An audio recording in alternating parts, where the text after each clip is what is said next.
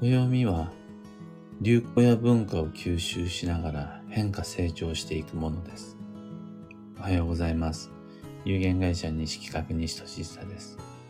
運をデザインする手帳、有機暦を群馬県富岡市にて制作しています。有機暦の発売は毎年9月9日。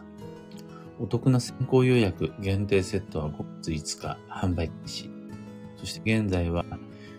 2024年の暦の表紙デザインを決める表紙表紙総選挙を開催中です。候補の確認と投票先はブログ、ツイッター、インスタグラムにてご確認ください。で、このラジオを聞く暦では、毎朝10分の暦レッスンをお届けしています。今朝は、暦は常に変わっていくものというテーマでお話暦はクラシックで、トラディショナルで、昔ながらの変わらない指針、みたいなイメージを持たれがちですが、実はそんなこと全然ないです。の、割と新しいというか、例えばそうですね、クロッフル。今日の幸運レシピはクロッフルみたいな。今日の幸運レシピはナイトロビールとか、あとは、今日はハロウィンですとか、ハロウィンはクラシカルか。その、なんて言うんでしょ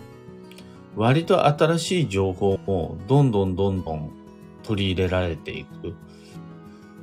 昔のまんまではなく、常にアップデートされていく新版の指針です。その歴史として暦の始まりは古いもの、その中身は時代を反映しながら常に刻々と変化していくので、毎年が最新版です。例えばクリスマスって運に関わる大切なイベントの一つで、西企画の暦の中にも掲載してあります。でも、暦を誤解している人にとっては、クリスマスとは西洋の風習であると。また、その、キリスト教という信仰がない人がクリスマスを過ごすのはおかしいとか。あと、あれ単純に世の中のマーケティングである。ケーキを売りたい人、プレゼントを売りたい人にとっての経済活動である。で、感じる方もいらっしゃるかもしれないですが、日本というフィールドで日本人として暮らしている限り、クリスマスはちゃんと、暦の通りクリスマスした方が運が良くなります。の日本という島国の個性特質を考えた場合、その、クリスマス、ハロウィン、バレンタイン、あとは、イースターそういうのをやった方がいいです。今はブランクマンデーとか、そういうのをどんどん取り入れて変化しているのが暦だからです。で、なんでそういうことになるんかなって考えたことがあるんですが、日本って日本列島じゃないですか。つまり、まあ島なわけです。この島というのは閉ざされているようで開かれている空間です。閉ざされていると感じる理由は、八方を海に囲まれている。この海が結界になって、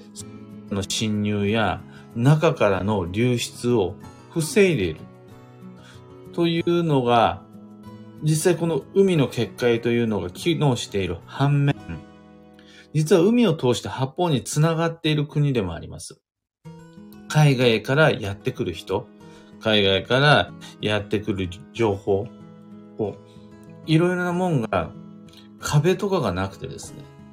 海を渡ってトライする、トライ人とか、トライする文化とかが結構ある国なんですよね。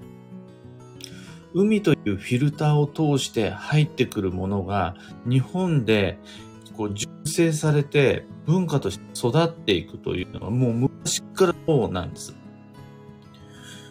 逆に、フランスなんて葉っぱ陸続きだったりしますが、結構こう割と高い城壁があったりとか、あとは固有のなんというか気質なものですごい自国文化を大切にしてたり、あと法律でワイン、チーズとかを守ってたり、結構あの、塞がれてないようで、すべての国にアクセスしている国境が、こう、繋がっているようで、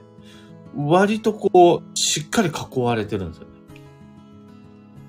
でも日本は何でもありみたいな感じ。これ多分その地層に大きく関係していると考えられます。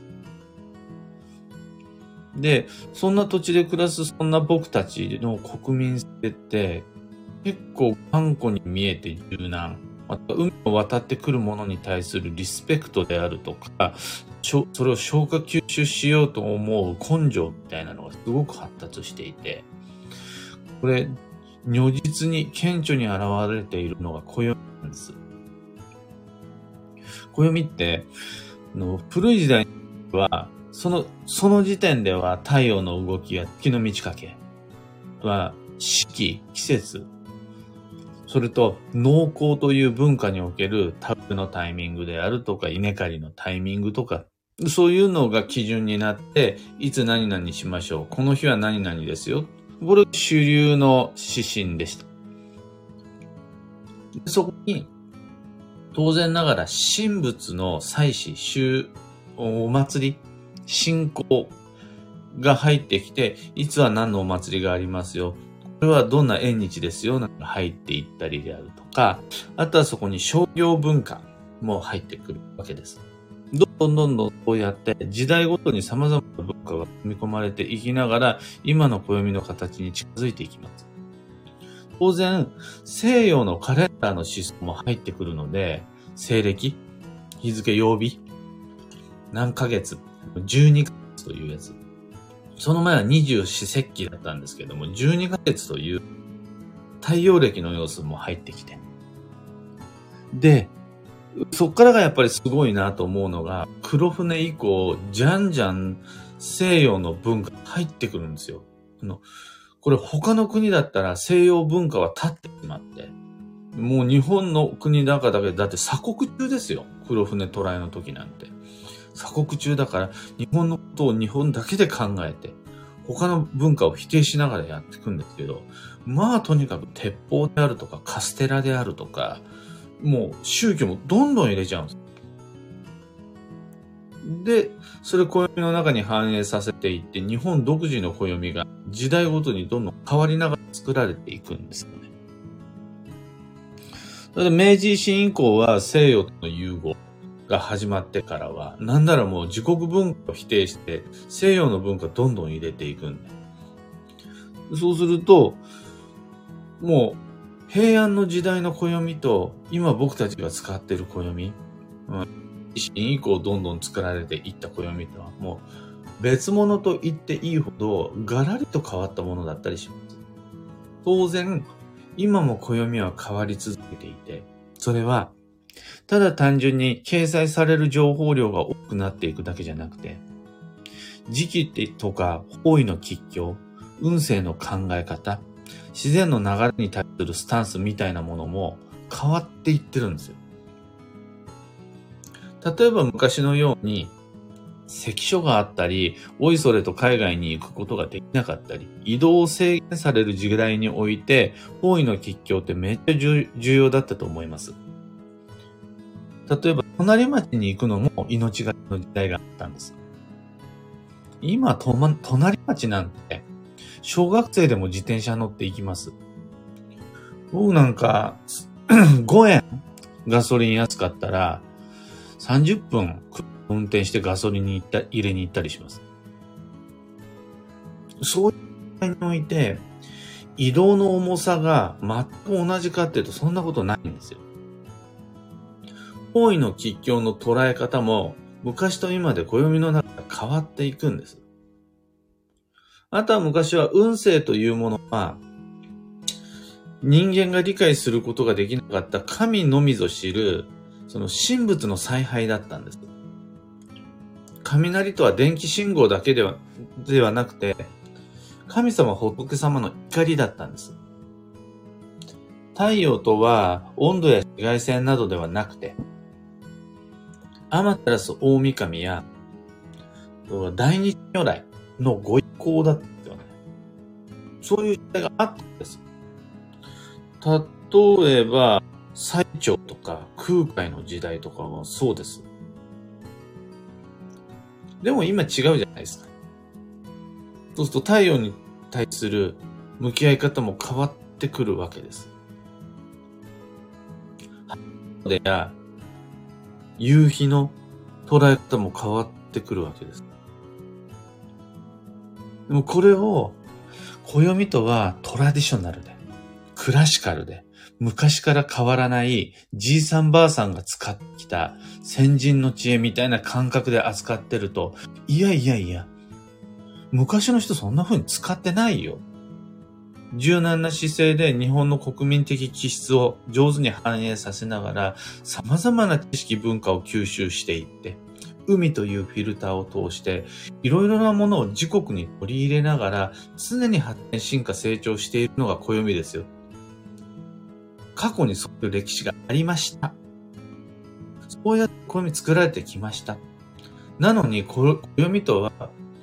古い伝統的なものだからという理由で変化を立ってしまったら、それ、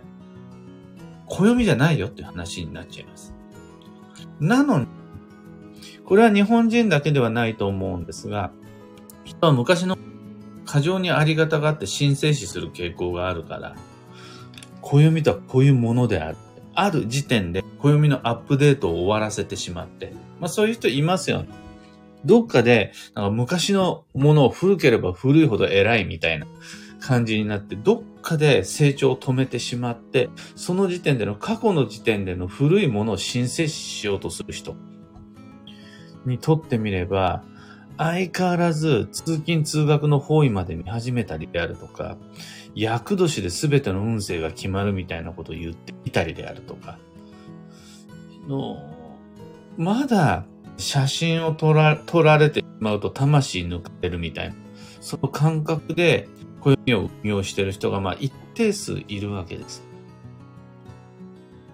これだと残念ながらその暦、更新されていないものなので、今の時代に合っていないものなので、やっぱ運は乱れてしまうと思うんですよね。でそうすると、実は僕たちがやるべき、本当の意味でクラシカルでトラディショナルな暦の運用とは、柔軟な考え方と動き方で、時代ごとにいろいろな知識を取り入れていきながら、成長する暦に合わせて自分たちも成長していくこと。そうして初めて昔の人と同じような感覚で僕たちは暦を使っていくことができるようになるというわけです。のそんなことをしたら、昔の暦と考え方が違ってしまうじゃなくて、そういう柔軟な考え方こそが先人と同じスタイルである。そういう意味でのクラシカル、トラディショナル伝統的で古風な考え方は超ありだと思うんです。そういうところを僕たちは見習うわけです。過去のあの時の時点で昔の誰かが言ったとそのままなぞるんじゃなくて、あの時、私の人が柔軟な姿勢で言ったように、僕たちも今、目の前の実態を反映させて、暦の解釈や運用の仕方を変えながら、常にアップデートを繰り返していく。この姿勢を昔の人と同じように共有していくことができれば、暦を使っていくことで運が乱れたり、暦を通して運を誤解してしまったりするようなことはなくなると思います。今朝のお話はそんなところです。ヒント見つけてもらえたら配信終了後、いいねのボタンをお願いします。一つ告知にお付き合いください。12ヶ月の恋愛運デザイン2023に関して、Facebook グループにて開催するオンライン講座でその受講には Facebook アカウントと Facebook グループへの申請が必要になります。ここで、あの、講座ご購入いただいているのに、まだ Facebook グループ申請してくださってない方が、多分ね、あと5人ぐらいいらっしゃいます。の、グループのメンバーの人数を数えるとやっぱりわかるので、ぜひともご購入の方、Facebook グループの申請までお願いします。で、その内容は、恋愛運リハビリの方法。に、鈍ってしまった恋愛アンテナを磨き直す方法とか、出会えない理由とか、出会う、出会い増やす方法論とか、あとは、自らの恋愛運を上げるような予定を自分のこの先未来に組み込んでいく、そのためのタイミングなどを6本の動画でご紹介しています。これ、アーカイブに残っているものなので、いつでも見ることができるし、何回でも復習が可能です。これら、恋愛運デザイン2023を通して自分で自分を好きになるを未来にポンポンポンと無理のない感覚で散りばめてまいりましょう。12ヶ月の恋愛運デザイン以外にも、春の暦部体験入部や東京での月地鑑定会。次回は4月の26日かな。暦部の春の体験入部は4月の29日。あとは、表紙デザイン総選挙が4月の3日まで。などなどお知らせしたいイベントに関して詳細リンクを放送内容欄に貼り付けておきます。さて今日という一日は2023年3月30日木曜日。繁忙の3月も今日入れて残り6日で1週間切りました。6日だったら、こう、がむしゃらに頑張ってもそこまでペース配分考えないで動ける感じですかね。心配な方は残り6日間寝ずに頑張るみたいなことはしないで。上手に自分のペース配分改めて整え直し、最後の3月繁忙の時、過ごし切りましょう。幸運のレシピは菜の花。春の香り、春の苦味が吉です。それが僕たちの眠った運を起こしてくれます。この香りや、春特有の香りや苦味は菜の花だけじゃなくて、うどとか、吹きの塔とか、セリなども大吉です。これ、今日だけに限らないで、明日でも明後日でもいいから、この春の盛りの間に、旬の春の香り、春の苦味、なんとか味わっておけると素敵です。あの、花パスタかもしれないし、うどのおひたしかもしれない。昨日と、ちょっと、あの、丸一個じゃなくても、ちょっとお、お味噌汁にかけたり、納豆に入れたり、パスタにほんのちょっと振りかけたりしても、美味しいですよね。あの、花パスタと合わせて吹きの塔もちょっと薬味に行ってもいいんで、今月中にぜひ。キーワードは、批評、良し悪しを指摘する。その心は、無意識の辛口に注意です。というか、自分の意見を表明しようと思った時に、その価値観、意志が強ければ強いほど、いつの間にか言葉が鋭くなってしまう。切れ味が増してしまう。そうすると、悪気のない素直な感想、意見もはっきりしすぎるほどに、相手にとっては悪い方に受け止められやすいという運勢です。よしあし言うのは OK。でも、その強すぎちゃうと、意図しない、そういう意味じゃないんだけどな、という伝わり方、鋭い伝わり方をしてしまいがちなので、マイルドに、穏やかに好き嫌いを表明できると安心です。以上迷ったと目安としてご参考までに。ところで、毎朝スタンド FM にしているこのラジオは、Spotify、Amazon Music、Audible、YouTube、Apple Podcast などでもご聴取いただけます。漢使いのアプリを通してフォロー、チャンネル登録お願いします。それでは今日もできることをできるだけ西企画西としさでした。いってらっしゃい。かよさん、おはようございます。かんぽはなこさん、おはようございます。にこまるさん、おはようございます。はなさん、おはようございます。アルココさん、おはようございます。石川さゆさん、おはようございます。ロミさん、おはようございます。ゆうさん、ビートさん、おはようございます。いつもありがとうございます。今日のみんなの街の天気は比較的キラキラ青空なんですかね。群馬県富岡市はがっつり曇りです。昨日の夜雨も降って、これでもう群馬の桜は散っていく感じですかね。例年より10日早い開花だそうですが、まだしっかりとしたお花見はできていなくて、